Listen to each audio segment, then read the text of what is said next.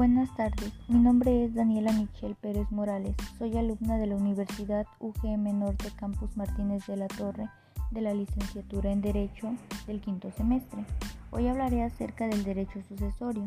El derecho sucesorio es una rama del derecho civil que regula la transmisión de los bienes y los activos de una persona fallecida hacia sus herederos y legatarios, así como los derechos y las obligaciones entre las partes implicadas.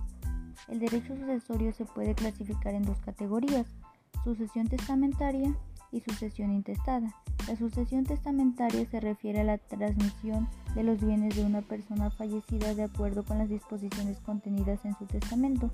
En este caso, el testador tiene la libertad de distribuir sus bienes entre sus herederos y legatarios de la forma que considere adecuada.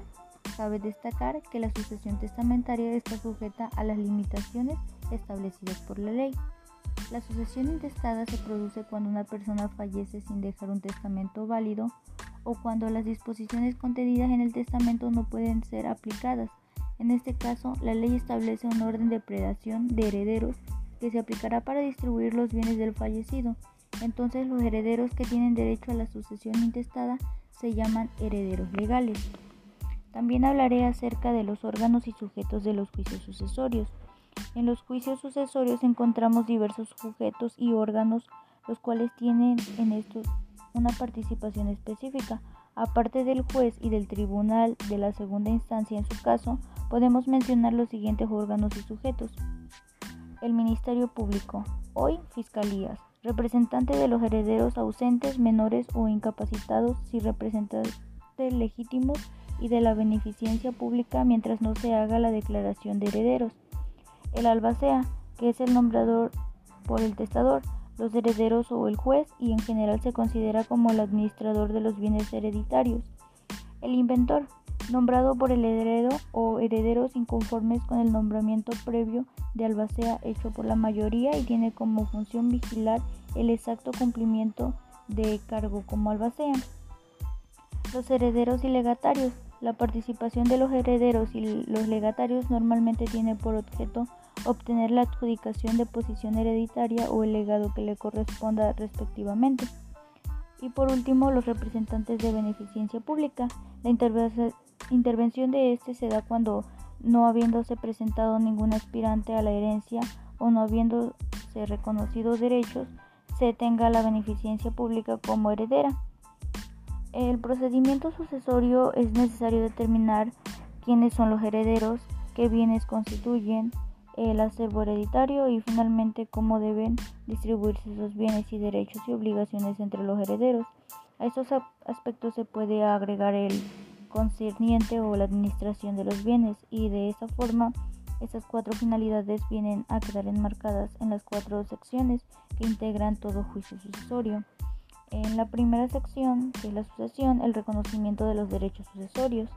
El reconocimiento de los derechos hereditarios sigue un trámite distinto según exista o no testamento, es decir, según se trate de juicio sucesorio testamentarias o de un juicio sucesorio intestado.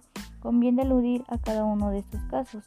En las testamentarias, el que promueve el juicio de testamentaria debe presentar el testamento del difunto. El juez ordenará que se giren los oficios respectivos al Archivo General de notarías para que informe si existe o no otro testamento. En el intestado, al promover un intestado, el denunciante debe probar el parentesco o el lazo que lo haya unido con el autor de la herencia e indicar los nombres y domicilios de los parientes en línea recta y del cónyuge superstile o falta de ellos de los parientes colaterales dentro del cuarto grado. En la segunda, el inventario, el inventario y avalúo de los bienes. Una vez presentados los herederos, se debe determinar qué bienes constituyen la herencia, por lo cual se produce a inventarios. También es necesario especificar qué valor tienen dichos bienes, para lo cual se debe hacer el avalúo. En la tercera, la administración eh, es la administración de los bienes. La administración de los bienes y la rendición de cuenta de albaceasco corresponde al albacea, sin embargo la posición de administración de los bienes de la sociedad conyugal competen al cónyuge con intervención del albacea.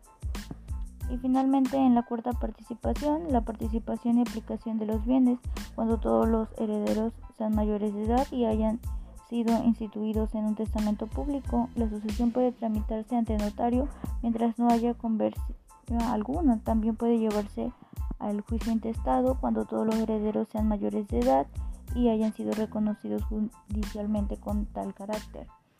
Eso también lo podemos encontrar en el Código de Procedimientos Civiles para el Estado de Veracruz o en su caso en la entidad que corresponde. Gracias.